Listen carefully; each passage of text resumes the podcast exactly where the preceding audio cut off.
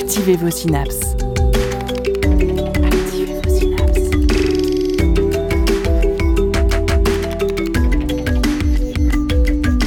Poussez la porte du labo des savoirs et entrez dans un monde de science et d'expérience. C'est le labo des savoirs. On a parfois l'impression que la nuit n'existe qu'à travers son antinomie avec le jour. Il existe deux mondes que tout oppose et qui ne cohabitent qu'à travers de courts espaces de temps, l'aube et le crépuscule. Mais nous sommes loin d'être les seuls à vivre la nuit. Elle fait partie du cycle de la grande majorité des êtres vivants sur Terre. Ainsi, comment la nuit nous impacte-t-elle? Et comment impacte-t-elle les animaux, les plantes? Dans l'ombre de la nuit se cachent de nombreux mystères. Peut-être arriverons-nous à tous les percer un jour? Et dans l'ombre de la nuit, c'est l'obscurité qui vient remplacer la lumière sous tous ses sens. C'est le silence qui vient remplacer le brouhaha. C'est l'inertie qui vient remplacer le mouvement. Mais pour autant, il serait injuste et erroné de décrire le passage du jour à la nuit comme le passage de la vie à la mort. Car la nuit est partie intégrante de la vie. On y vit autant que le jour, chacun et chacune à notre manière. La nuit, on s'y repose, on s'y réfugie, ou alors on s'y échappe lorsque le jour nous a déçus. Pendant la nuit, on joue à se faire peur, ou bien à rêver le jour autrement. On vit des nuits blanches, des nuits noires, des nuits bleues, des nuits courtes, des nuits mouvementées, des nuits pleines, des nuits calmes. Et ce soir, au Labo des Savoirs, faisons toute la lumière sur la nuit. Nous avons la chance d'être accueillis à l'intérieur même du bar Pioche, près de Talensac à Nantes, et entourés de nos amis de l'association des petits débrouillards Grand Ouest. Et ces derniers ont été les lauréats des projets Les Temps de la Nuit soutenus par la ville de Nantes. Fluorescence et phosphorescence sont au programme de cette nuit avec des ateliers et des défis pour toutes et tous. Et pour tout savoir sur le fluo, nous aurons successivement plusieurs coordinateurs de projets et animateurs, animatrices, des petits deb avec nous pour répondre à nos questions. Mais aussi au cours de l'émission, deux chroniques de nos bénévoles, à commencer par Lila. Salut. Hello Sur quoi est-ce que tu vas nous éclairer ce soir? Eh bien, ce soir, je vais parler des œuvres de cinéma qui parlent de la peur du noir. Parfait. Et une deuxième chronique de votre co-animateur, Yeltaz. Salut Quel sera ton sujet? Ce sera la pollution lumineuse. Tu aimes les sciences et tu cherches un bon prétexte pour aller rencontrer celles et ceux qui la font? Tu as envie d'écrire et de prendre le micro pour parler de science, de toutes les sciences? Nous sommes à ta recherche. Le Labo des Savoirs recrute des étudiants et des étudiantes pour renforcer son équipe. Pousse les portes du labo et rejoins-nous. Et pour commencer avec nous ce soir, Benjamin Goudjar, bonjour. Bonjour. Vous êtes coordinateur du pro- de projet au Petit Débrouillard à Nantes et Grand Ouest et avez participé à l'élaboration du projet autour de la phosphorescence et de la fluorescence qu'on voit euh, ce soir à Pioche. Alors quand l'appel à, à projet est sorti, le thème général était la nuit, notamment la nuit à Nantes. Euh, comment est-ce que vous êtes emparé de ce sujet? Vous avez euh, voulu parler euh, de fluorescence et de phosphorescence. Comment avez-vous fait le lien entre ces deux sujets? En fait, on s'est posé la question de qu'est-ce qui pourrait être intéressant d'aborder autour de la lumière, qu'est-ce qui pourrait être un peu, un peu sensationnel, un peu exceptionnel à voir? Euh, parce que la lumière, en fait, on y est confronté tous les jours, mais on n'y fait pas forcément attention. Et donc là, c'était voir la lumière, mais sous un autre œil, sous un autre angle. Voilà. Donc profiter du noir pour vraiment faire euh, parler de la lumière et de tout ce qu'elle peut nous dire. Exactement, profiter du contraste en fait qui, a- qui s'offre à nous. Comment est-ce que vous avez choisi aussi le, le sujet un petit peu, je vais dire, scientifique autour de ça? Parce que la lumière dans les sciences, on en a vraiment euh, à toutes les sauces. Oui, exactement, c'est vrai. Euh, bah, en fait, c'est quelque chose qu'on a très rarement, qu'on n'avait pas abordé jusque-là. Donc, c'était aussi un challenge, euh, un challenge en équipe de se dire qu'on était capable d'aborder cette thématique qui est assez complexe euh, et de la rendre accessible à tous et à toutes. Donc voilà, c'était aussi pour, pour le défi. Parce qu'en effet, au, au Petit Débrouillard, vous travaillez notamment avec des enfants de tout âge. Ça va de, de quel âge jusqu'à quand à peu près? Alors, il y a certains collègues qui aiment bien rire en disant qu'on est plutôt sur du, euh, du 7 à 77 ans. Mais en fait, faut pas se voiler la face. euh, donc, on touche beaucoup d'enfants, mais on est aussi beaucoup sur euh, donc plutôt des 6-12 ans. Mais on touche aussi des adultes, euh, ça tout au long de l'année. Et en fait, c'est aussi un plaisir euh, de toucher les adultes parce qu'on peut aborder des choses différentes. Et je pense, euh, alors notamment les jeunes adultes, où là, on va aussi parler de sexualité, qui sont aussi des thématiques qui sont très importantes à aborder en termes scientifiques euh, pour euh, décrypter certaines informations, euh, avoir un esprit critique sur ce qui nous entoure. J'imagine que du coup la notion de la lumière et du noir n'est pas la même chez un jeune enfant qu'un jeune adulte, voire les adultes euh, ensuite euh, plus vieux. Oui, exactement. En fait, on peut aller plus loin avec, euh, avec les adultes. Mais il faut aussi se rendre compte que les adultes euh, ont besoin de jouer. Euh, les adultes sont des, euh, des vieux enfants, en fait. Et euh, des fois, ils veulent aussi rester un petit peu au niveau des enfants. Et en fait, ils adorent expérimenter. Et c'est un, un réel plaisir de voir des adultes mettre la main à la pâte et jouer avec la lumière, jouer avec des, euh, des animaux euh, qui, sont, qui sont à leur disposition. Parce que voilà, il faut, il faut jouer. Et est-ce que vous avez déjà abordé ce sujet du coup du, du noir et de la nuit avec, avec des enfants? Est-ce que c'est quelque chose dont, dont ils avaient peur, par exemple? Alors, c'est quelque chose qui peut générer de la peur, mais après, c'est aussi le rôle en tant qu'animateur IS euh, de créer un espace qui est sécurisé, euh, sécuritaire euh, pour, euh, pour les personnes qui nous entourent. Donc, finalement, on vient, on vient combattre cette peur ensemble, parce qu'on est en groupe aussi, et se dire que c'est OK, vu qu'on est ensemble, d'être. voilà. Est-ce que le, le noir, finalement, ce n'est pas aussi, euh, et, et la nuit, un moment propice à raconter des histoires? Si dans le noir, le calme s'installe, tout le monde est à l'écoute, les sens sont à l'éveil, et donc on peut stimuler d'autres choses. On peut stimuler euh, l'ouïe, qui est euh, des fois un peu trop, euh, un peu trop excité. Donc on peut stimuler euh, de l'ouïe, mais vous, vous avez fait surtout des expériences au niveau de la lumière, donc quelque chose de très visuel qui Oui. passe par euh, la vision? Oui, exactement. Là, du coup, on vient se glisser dans le noir quasiment complet.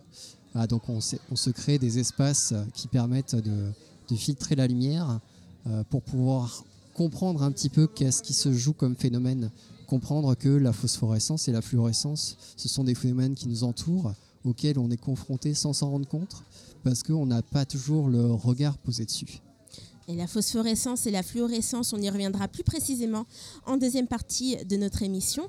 Mais auparavant, nous allons revenir un petit peu sur ce qu'on a, dans l'imaginaire sur la nuit et le noir, qui sont parfois associés à de la crainte, qui peut susciter de la peur. Et cette peur est bien exploitée par le cinéma, notamment celui d'horreur, qui a inspiré Lila.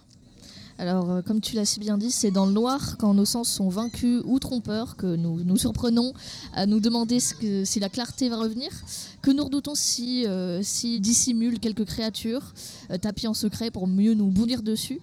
Euh, la peur du noir, c'est une peur primaire, suffocante, c'est une inquiétude qui a traversé les siècles et qui a logiquement occupé euh, la pensée de beaucoup de conteurs et de cinéastes.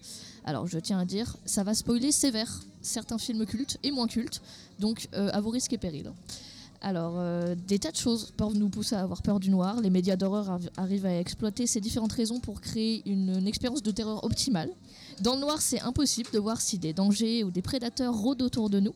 Et le film Alien de Ridley Scott nous a montré que le danger est bien plus effrayant quand il n'est pas visible. Et dans ce film de SF horrifique datant de 1979, on retrouve les sept membres d'équipage du Nostromo, un cargo spatial sur le point de retourner sur Terre. Pendant le voyage, ces derniers sont tirés de leur hibernation plus tôt que prévu par l'ordinateur de bord du vaisseau qui a détecté des signaux radio inconnus dans l'espace. Et du fait d'une clause attenante dans le contrat de navigation, les membres du Nostromo sont tenus de vérifier tout indice de vie extraterrestre et forçant ainsi l'équipage à organiser une expédition sur une planète inconnue. Évidemment, ça ne loupe pas. Un des membres de l'équipage se fait attaquer par une euh, créature mystérieuse qui refuse de le lâcher. Et euh, le reste de l'équipe est contraint d'emmener la créature mystérieuse avec eux sur le vaisseau. La suite, vous la connaissez, l'animal renaît euh, en tant qu'alien dans la scène de césarienne la plus gore de l'histoire du cinéma. Et s'ensuit un jeu macabre du chat et de la souris entre l'équipage et l'alien. Alors le, moi ce que j'ai beaucoup aimé dans ce film, c'est qu'au final l'alien on ne le voit pas tant que ça. Et euh, malgré tout ça, bah, on a peur de lui tout le long du film, précisément parce qu'il est impossible à distinguer. Pendant l'intégralité du film, la créature se cache dans les interstices du vaisseau, se tapisse dans l'obscurité, euh, dans les différentes parties du Nostromo qui sont plongées dans le noir. Et la discrétion doublée de la cruauté du prédateur plonge le spectateur dans un état constant de paranoïa. L'alien surgit pour attaquer, puis disparaît quasi instantanément. Alors ne, sach- ne sachant pas où et quand le danger va survenir, c'est impossible de relâcher sa garde ne serait-ce qu'une seconde. Ce concept de danger euh, slash créature qui se cache dans le noir, c'est un peu vu et revu dans la, science- la science-fiction et le, le cinéma d'horreur, mais c'est quand même terriblement efficace. J'aurais aussi pu citer comme film connu Je suis une légende ou livre selon vos préférences, où le héros doit se défendre contre des créatures nocturnes, donc qui n'attaquent que la nuit, mais en sécurité pendant la journée. Parce que oui, la peur du noir, c'est aussi la peur de la nuit.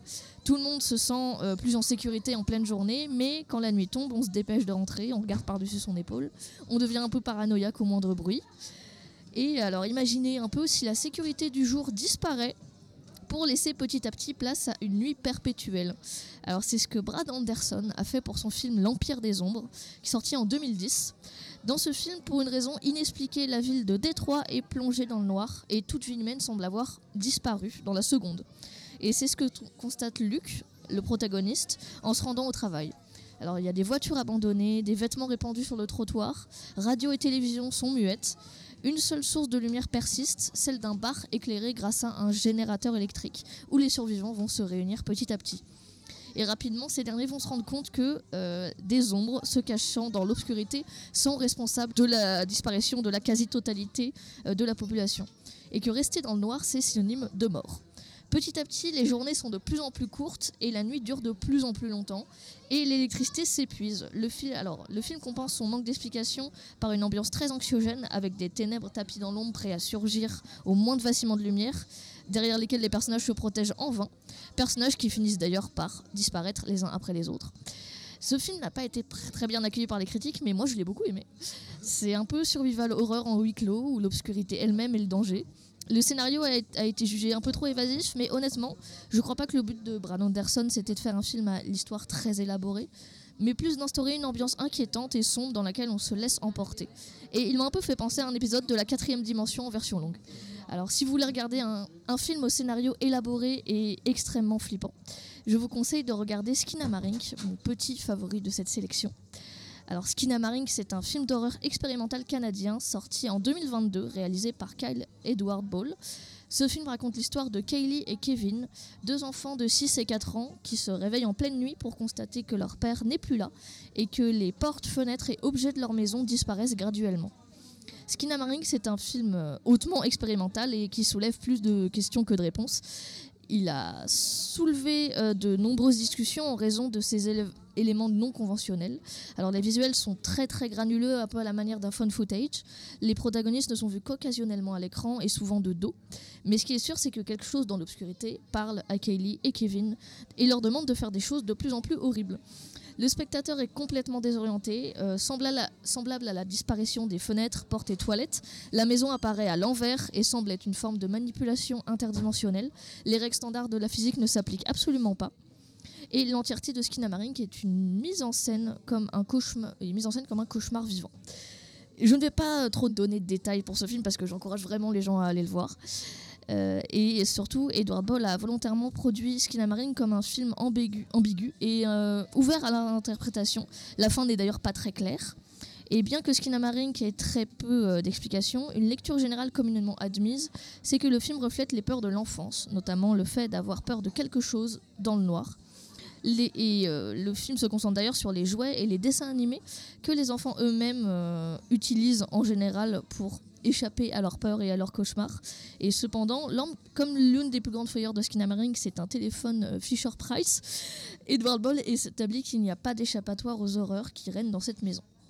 C'est la fin de cette chronique, j'espère avoir convaincu certaines personnes de voir les films évoqués. Mention honorable à d'autres médias comme le manga euh, 6000 Sea of Madness et à la web-série Mandela Catalog qui n'ont pas eu leur place, dans leur place méritée dans cette chronique. Eh bien, merci Lila pour ces recommandations et ces pépites à découvrir. Donc, je ne sais pas si je vais euh, tenter le téléphone Fisher Price pour euh, les peurs de l'enfance. Ça donne pas forcément euh, très envie. Euh, mais c'était intéressant d'utiliser peut-être ces rappels à l'enfance pour peut-être se en détacher. Mm. Et j'ai l'impression que c'est quelque chose qui se fait pas mal, euh, dans le cinéma de, de réutiliser un petit peu son histoire pour euh, Totalement. s'analyser en tant qu'adulte. Oui, oui, vraiment. Mais euh, surtout, Skinamarink, c'est vraiment les peurs de l'enfance, dans- des trucs que les adultes trouveraient pas forcément très effrayants, mais là, c'est vraiment du point de vue d'un enfant. Et oui, les jouets dans les films d'horreur et les enfants dans les films d'horreur, c'est souvent utilisé comme élément un peu effrayant, justement parce que c'est innocent. Alors, sachant que souvent en médiation ou en vulgarisation, on utilise euh, les codes de la pop culture euh, comme porte d'entrée, on va peut-être pas utiliser les films d'horreur, surtout au petit débrouillard, mais euh, est-ce que c'est déjà arrivé d'utiliser des codes justement de communs que ce soit les, comics, les, les cinémas, les séries, comme porte d'entrée pour expliquer des concepts scientifiques ou en introduction d'animation? Fait, les Petits Débrouillards, c'est à la fois une association d'éducation euh, aux sciences, de culture scientifique et technique, mais aussi une association d'éducation populaire.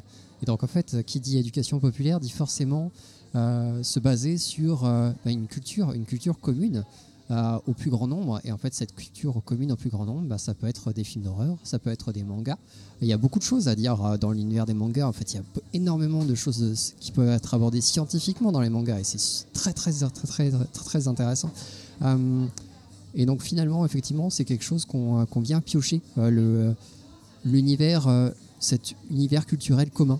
Moi, la lumière dans la nuit, ça m'évoque plutôt quelque chose de dangereux pour moi.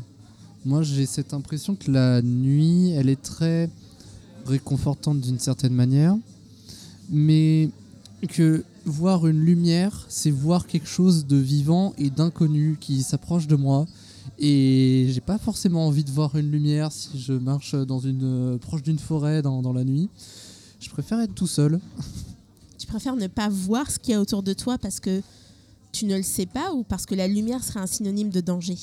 La lumière ne serait pas forcément synonyme de danger. Peut-être qu'on peut encore se faire un minimum conscience, mais Alors je sais pas si vous avez déjà essayé de marcher un, une soir de, de nouvelle lune euh, dans la nuit.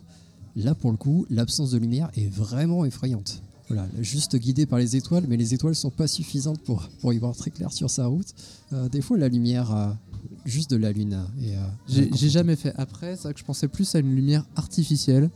C'est sûr, faut différencier les deux. Euh, la lumière de, la- de la nuit, de la lune, des étoiles, est peut-être moins effrayante. Alors que dit la science Si le débat qui nous anime euh, maintenant peut nous sembler une évidence, qu'on aurait peur de l'obscurité parce qu'il n'y a pas de lumière, eh bien, il faudrait le prouver scientifiquement. Mais vous commencez à vous y habituer, en science, il n'y a jamais rien d'évident, et Christophe Frodo revient sur l'effrayante obscurité dans son podcast La tête dans le cerveau. And one of the great things about the human species is that we have this remarkable organ, the brain, La tête dans le cerveau. Biologie, cervelle, synapses, neurosciences, physique. the human brain really is the most unique gift of our species. Avec Christophe Rodeau. Si l'obscurité est effrayante, cela pourrait être dû à une réponse bien particulière du cerveau liée à l'absence de lumière. La tête dans le cerveau.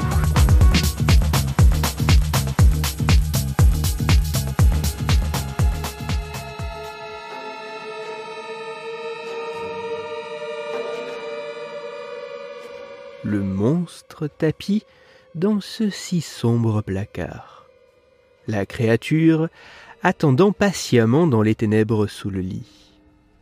La tête se glissant dans l'entrebâillement de la porte depuis le couloir plongé dans le noir.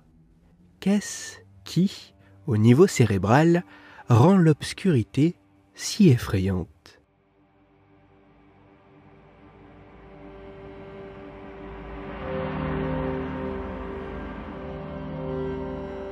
C'est notamment pour tenter d'identifier un lien qui, dans le cerveau, pourrait unir l'absence de lumière à la peur que des chercheuses et chercheurs australiens se sont intéressés en 2021 à l'impact que la lumière pourrait avoir sur l'amygdale, une région du cerveau jouant un rôle dans l'expression de la peur. Pour ce faire, les scientifiques ont soumis une vingtaine de participants à une lumière blanche d'intensité modérée ou faible, ainsi qu'à l'obscurité, tout en mesurant indirectement les variations de l'activité de l'amygdale de ces individus grâce à un examen d'IRM fonctionnel.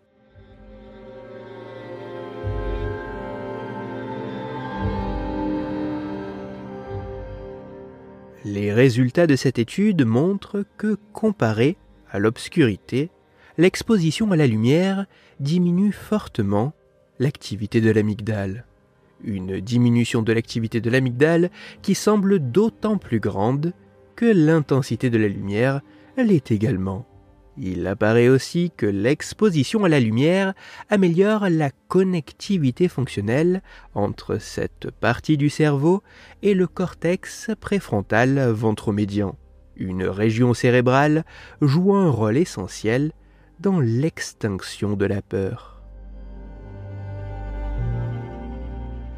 Même si ces résultats demandent à être confirmés et approfondis par d'autres études sur davantage d'individus et avec des mesures plus diverses, dont notamment comportementales, il semblerait exister un lien entre la diminution de la luminosité à laquelle nous sommes exposés et un affaiblissement des mécanismes cérébraux permettant de réguler l'expression de la peur. Ainsi, si l'obscurité peut nous apparaître si effrayante, cela pourrait être dû, au moins en partie, à l'effet bien particulier que l'absence de lumière semble produire sur notre cerveau. Pour aller plus loin, je vous renvoie vers un article disponible gratuitement en ligne qui a pour titre Peur de l'obscurité, blâmez votre cerveau pas le monstre sous votre lit. Il est écrit par Yann Contega et il est à retrouver sur le site dailygeekshow.com.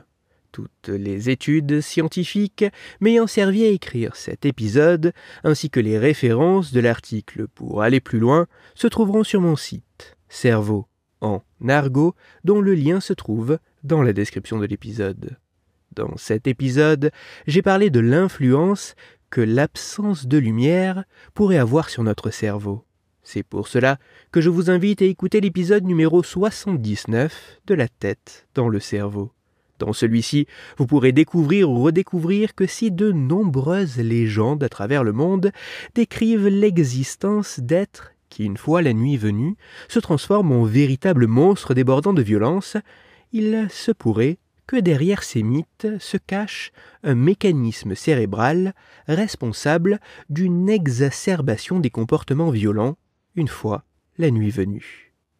Pour continuer à échanger, vous pouvez me retrouver sur les réseaux sociaux, sur YouTube ou me contacter par mail. Tous ces liens sont, eux aussi, dans la description de l'épisode. Si pour vous, ce podcast est gratuit et sans publicité, pour moi il représente plusieurs milliers d'heures de travail et me coûte quelques centaines d'euros chaque année. Alors, un très grand merci à toutes celles et ceux qui prennent le temps de me faire des retours, de partager mon travail sur les réseaux sociaux et de me laisser de très sympathiques commentaires et 5 étoiles sur les plateformes d'écoute de podcast. Pour me permettre de travailler dans de meilleures conditions, vous pouvez également me soutenir financièrement avec un don ponctuel ou mensuel sur la page KissKissBankBank du podcast. Christophe Rodeau. La tête dans le cerveau.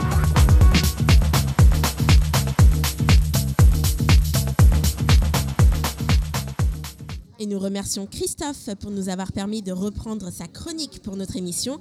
Et vous pouvez écouter les plus de 250 chroniques de la tête dans le cerveau sur vos plateformes de podcast et YouTube. Allez vous y plonger.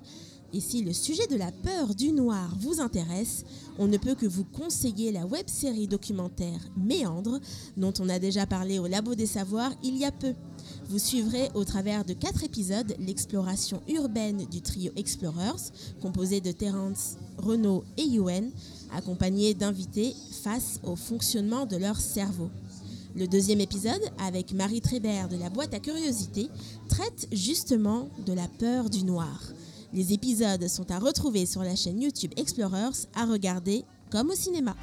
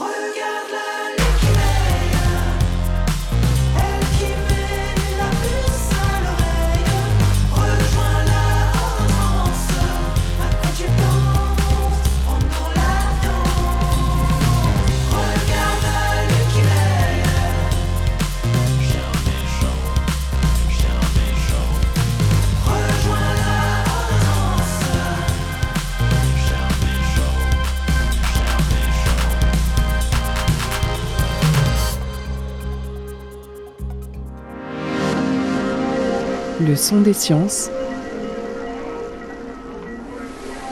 au labo des savoirs.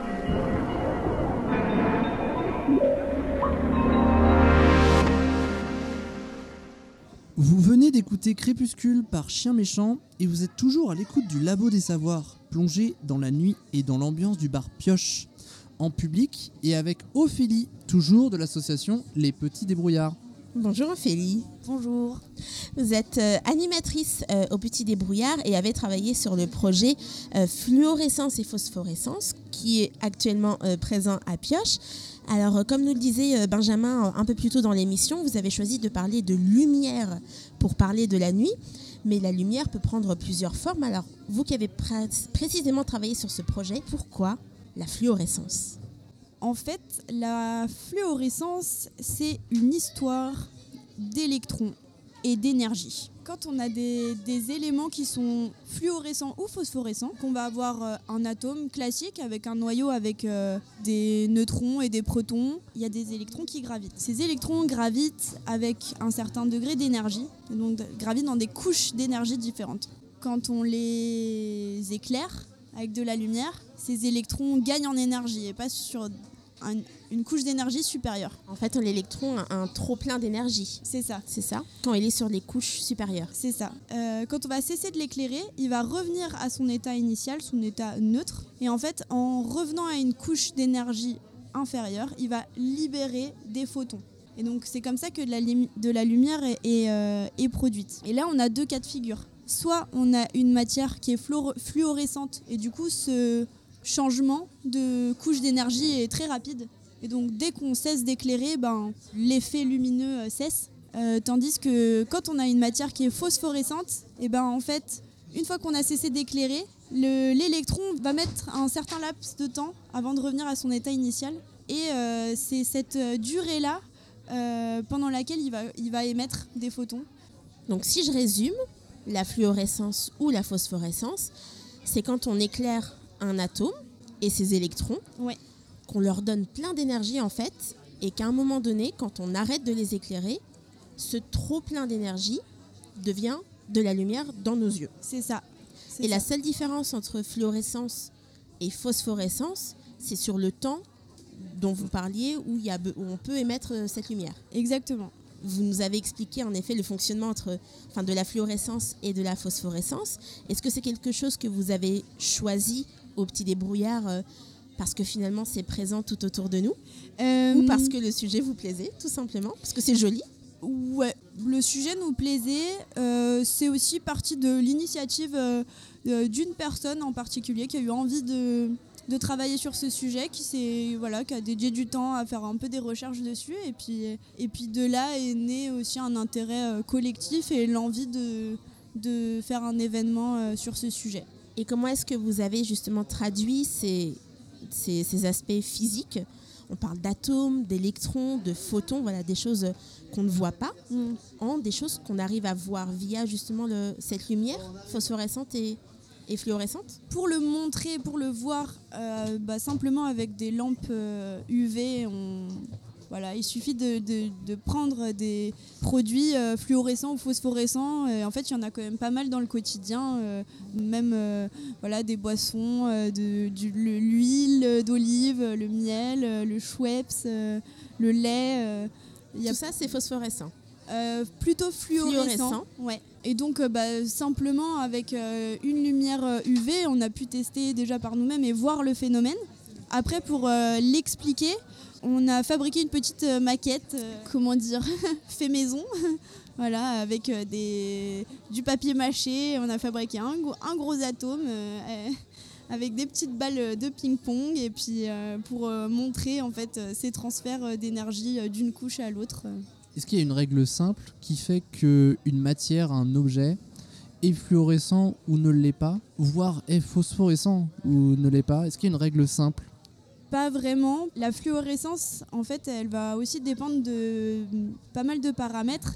Euh, par exemple, euh, l'éosine, euh, c'est une substance qui n'est pas fluorescente à l'état pur, mais si on la dilue avec de l'eau, elle va devenir fluorescente.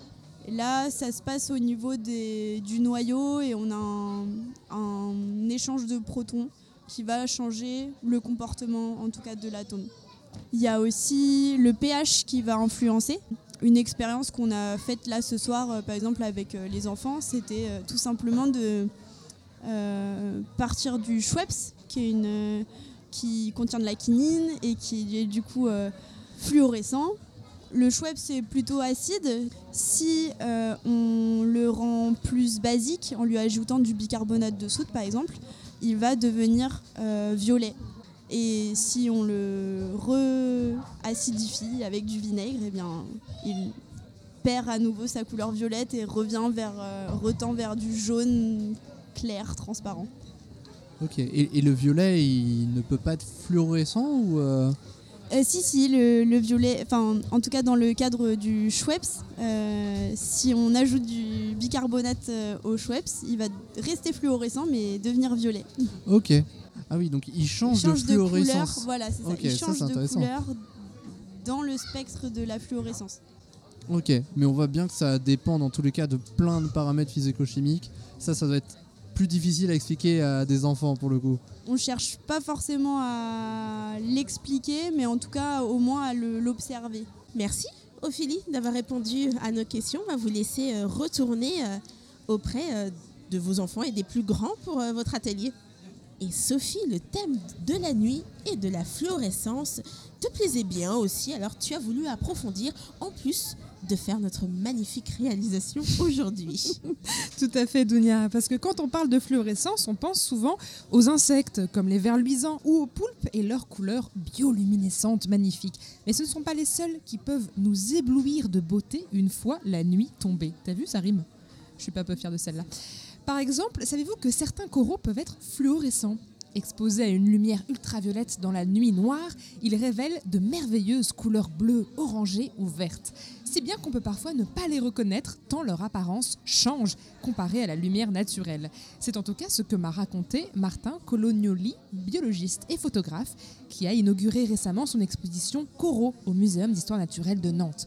Il a notamment réalisé une série de photos appelée Intime sur les coraux fluorescents pour, son livre Corail, visible en partie sur son site internet.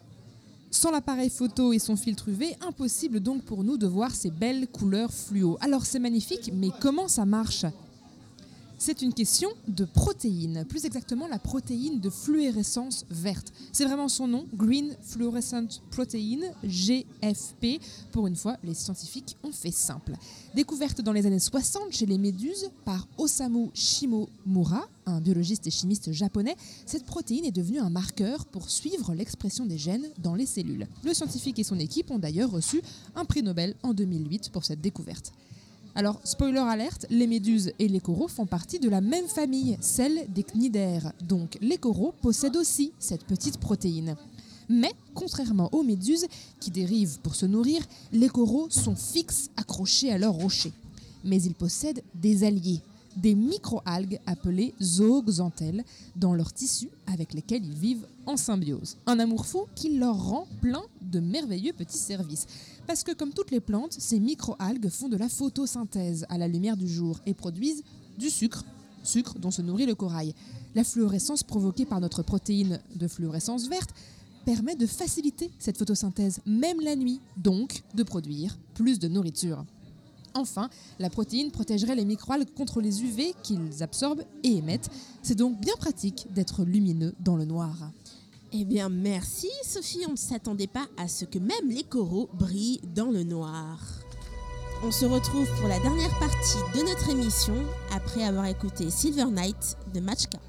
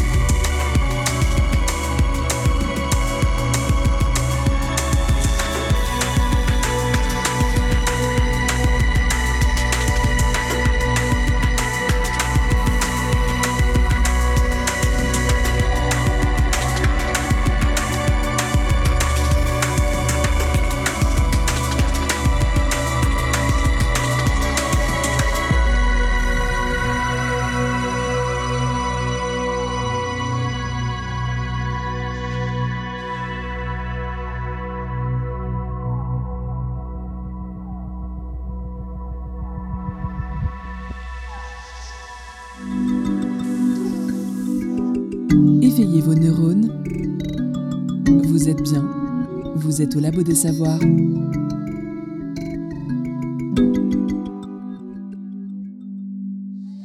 Et pour euh, cette dernière partie euh, de l'émission, nous recevons ni plus ni moins que Manon, la baudroie abyssale et animatrice au petit débrouillard Grand Ouest, évidemment.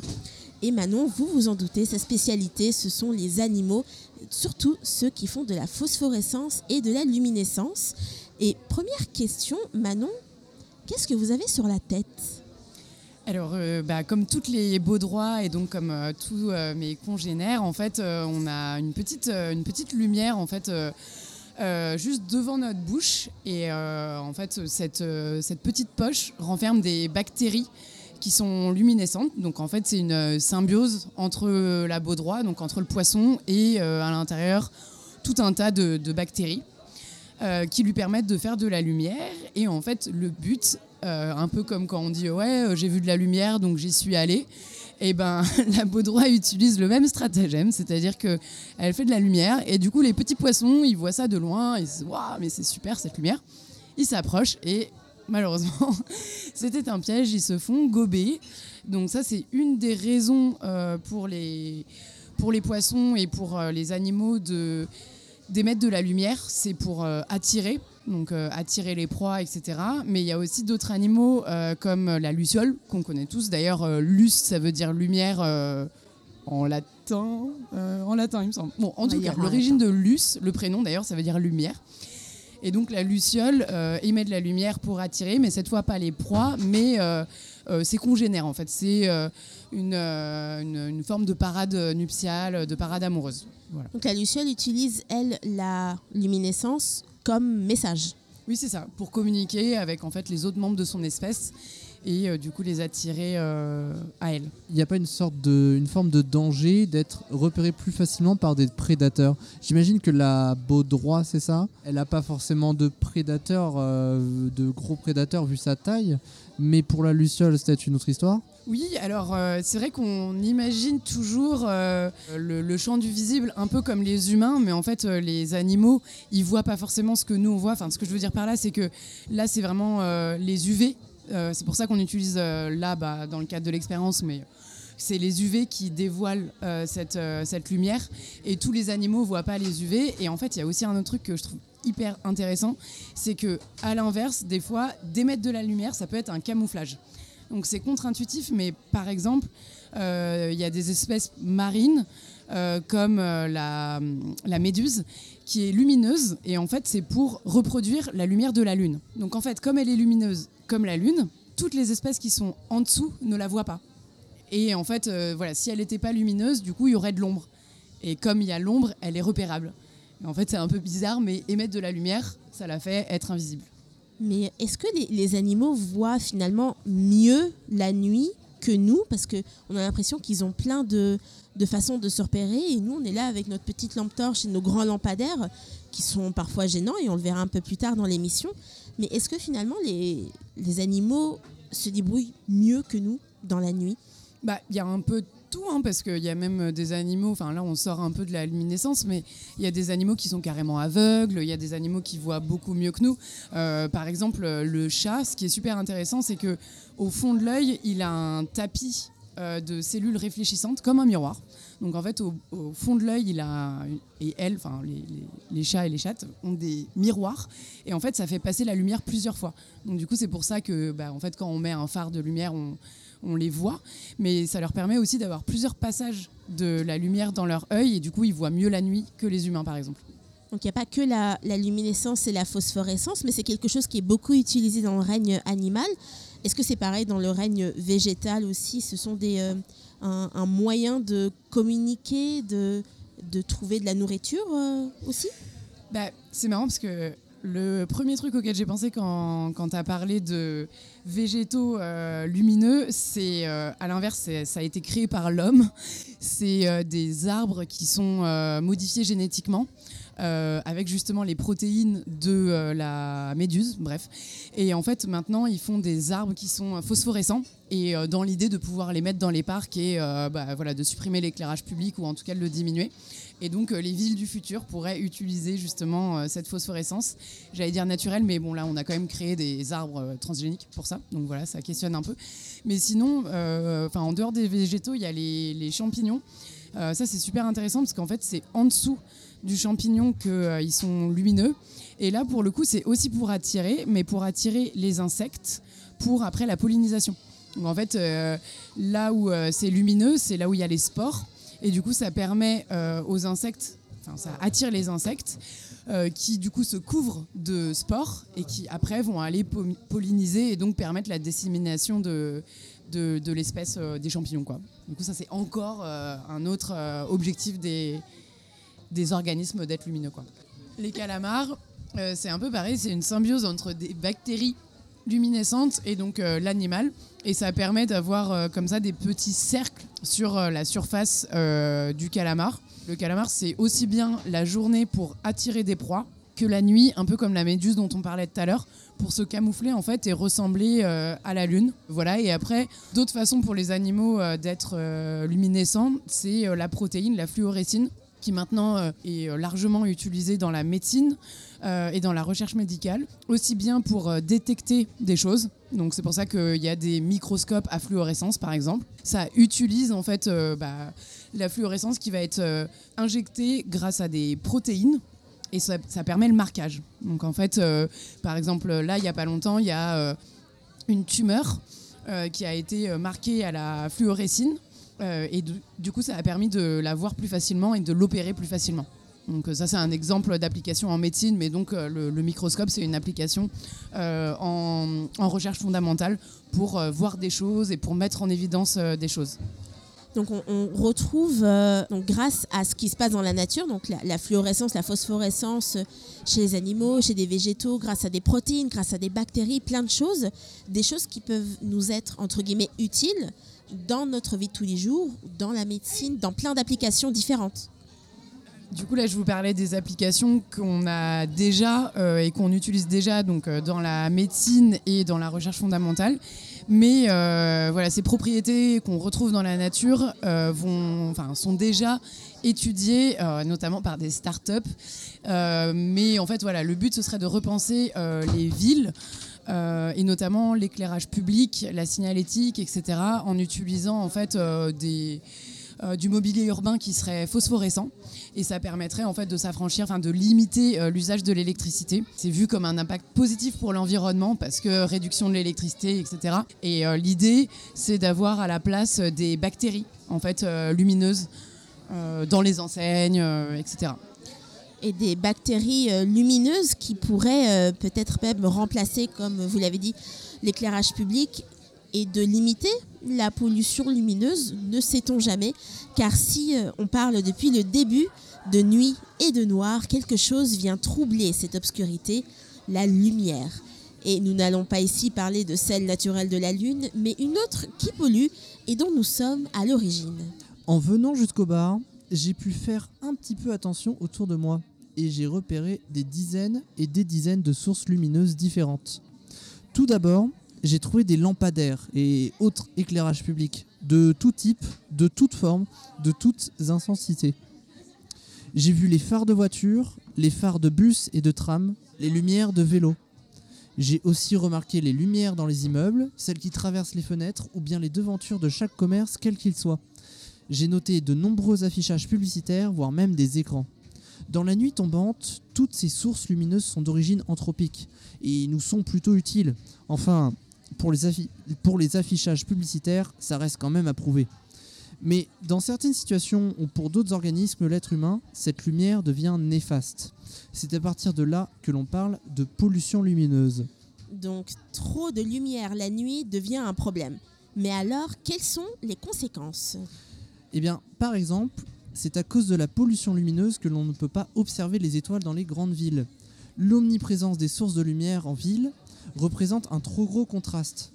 De l'extérieur, c'est frappant. Un grand dôme de lumière semble embrasser la ville.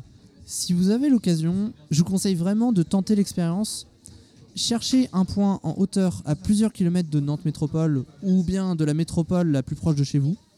Positionnez-y-vous de nuit et observez le ciel en direction de la métropole. On pourrait croire presque que le jour est proche de se lever. Et c'est encore plus évident si vous souhaitez observer une ville côtière, par exemple Saint-Nazaire depuis une plage de Saint-Brévin autour de l'estuaire. Cette coupole de lumière que vous voyez, elle est créée par la réfraction de la lumière artificielle sur les gouttes d'eau, les aérosols ou les particules fines présentes dans l'atmosphère. Ce qui signifie par ailleurs que l'intensité du dôme est également liée à la pollution de l'air. Ainsi, les astronomes fuient les grandes villes et même toutes sortes d'habitations, comme pourrait en témoigner la localisation des principaux observatoires d'astronomie en France. Mais j'imagine que les conséquences de la pollution lumineuse ne s'arrêtent pas à cette petite nuisance visuelle? Pas du tout. La pollution lumineuse a de nombreux effets néfastes sur la physiologie humaine, en bouleversant notamment notre rythme circadien, c'est-à-dire l'ensemble des processus biologiques internes qui durent 24 heures et qui sont donc réglés sur le cycle jour-nuit. Par exemple, l'exposition à la lumière freine la production de mélatonine, une hormone qui permet le sommeil. Bon, il est vrai, cela nous mène à des conclusions qui étaient déjà bien ancrées en nous. Il ne faut pas dormir la lumière allumée, logique. Mais il faut tout de même préciser que ces processus physiologiques ne sont pas liés uniquement à la phase d'endormissement. Ainsi, bouleverser le cycle naturel de production de mélatonine peut, peut être cause de stress et cela peut aller plus loin que l'insomnie. Plusieurs études effectuées dans plusieurs pays, par exemple la Slovaquie, la Corée du Sud ou Israël, montrent par exemple que la pollution lumineuse accroît le risque de cancer du sein. Et les autres animaux, ils doivent être tout autant perturbés, non? Carrément, chacun à sa manière. Pour commencer, il y a les animaux diurnes qui vivent le jour et dorment la nuit. Finalement, ceux-ci sont un petit peu impactés de la même manière que nous. À la différence qu'ils n'ont pas les moyens d'adaptation que nous avons, ils ne possèdent malheureusement pour eux pas de volets. Alors, ils dorment moins ou ils se couchent plus tard et se lèvent plus tôt. Parmi les vertébrés, les oiseaux sont particulièrement impactés car très présents dans les écosystèmes urbains. Une étude sur des mésanges charbonnières a montré une perte de sommeil de 5% lorsqu'elles étaient en présence de lumière et a également noté certains changements comportementaux dans l'utilisation de leur nid par exemple.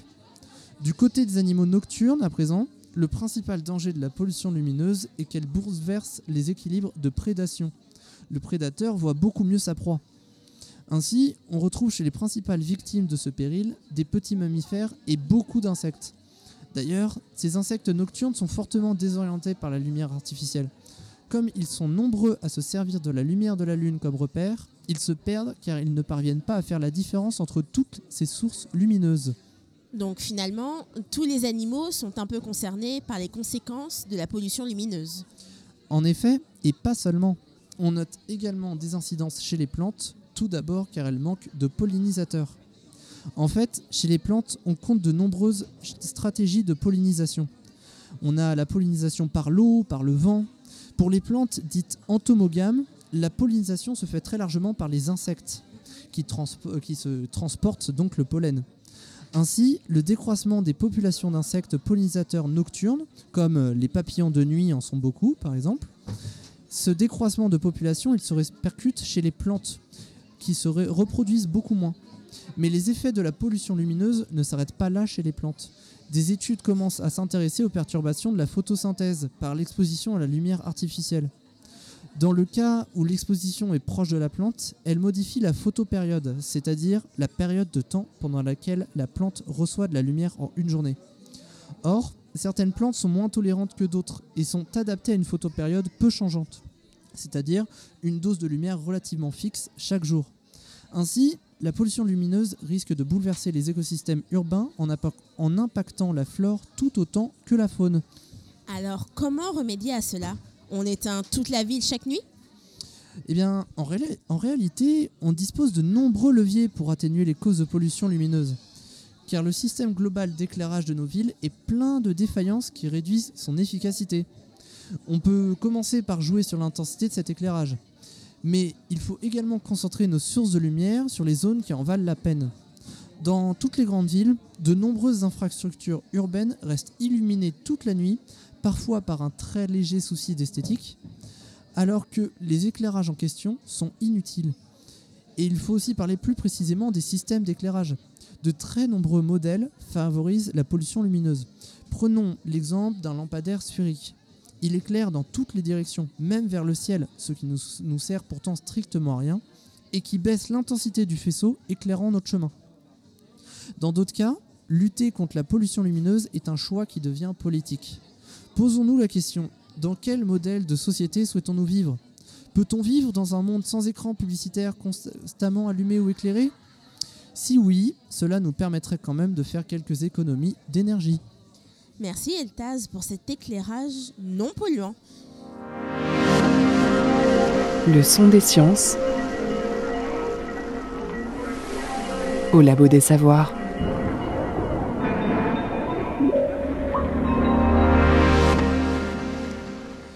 Vous êtes toujours au Labo des Savoirs depuis le bar Pioche à Nantes où on vous parle de nuit et de fluorescence avec les petits débrouillards. Et pour être en immersion totale, vous qui êtes à distance via nos ondes, allez tout de même pouvoir profiter des ateliers et défis préparés par les petits Deb. Et ce grâce à Sophie qui a sorti son micro de reporter. On est dans le bar à pioche. Sur la table, il y a des petits animaux. Une animatrice, elle les joue peinte d'une super peinture fluorescente et les enfants autour d'elle l'écoutent nous expliquer la différence entre fluorescent et phosphorescent. Tu vois, dès que j'enlève la lumière, c'est ça d'ailleurs la différence entre la phosphorescence et la fluorescence. C'est que là, la lumière, une fois que j'ai arrêté d'éclairer, elle reste. Du coup, maintenant que j'ai expliqué ça, est-ce que ma boule là, elle est fluo ou phosphorescente? Fluo. Ou elle s'en va, elle reste. Ok. Mais pas au bout d'un moment. Bah, on a appris qu'il y avait un petit peu de magie. Les animaux dans, dans l'eau qui font de la lumière, bah, ils vivent dans, au fond, dans les abysses. Et on a appris aussi les boules qui absorbent la lumière. Que les pieuvres étaient fluorescentes. Et qu'est-ce que vous avez appris justement par rapport à, à ce poisson-là? Bah, que Pourquoi ce est-ce poisson, qu'il il fait de la avait lumière? une lampe devant. Bah, du coup, ça, les poissons, ils, ils disaient qu'est-ce que c'est que cette lampe? Et après ils les gobaient, ils les mangeaient. Cette parenthèse crépusculaire aura donc été une histoire d'obscurité et de lumière. Car là où le jour n'est que le reflet du soleil, la nuit peut finalement se vanter d'être un équilibre entre l'ombre et l'éclat de la lune. Ainsi va l'harmonie de la nuit, et ainsi se termine notre nuit pour que commence la vôtre.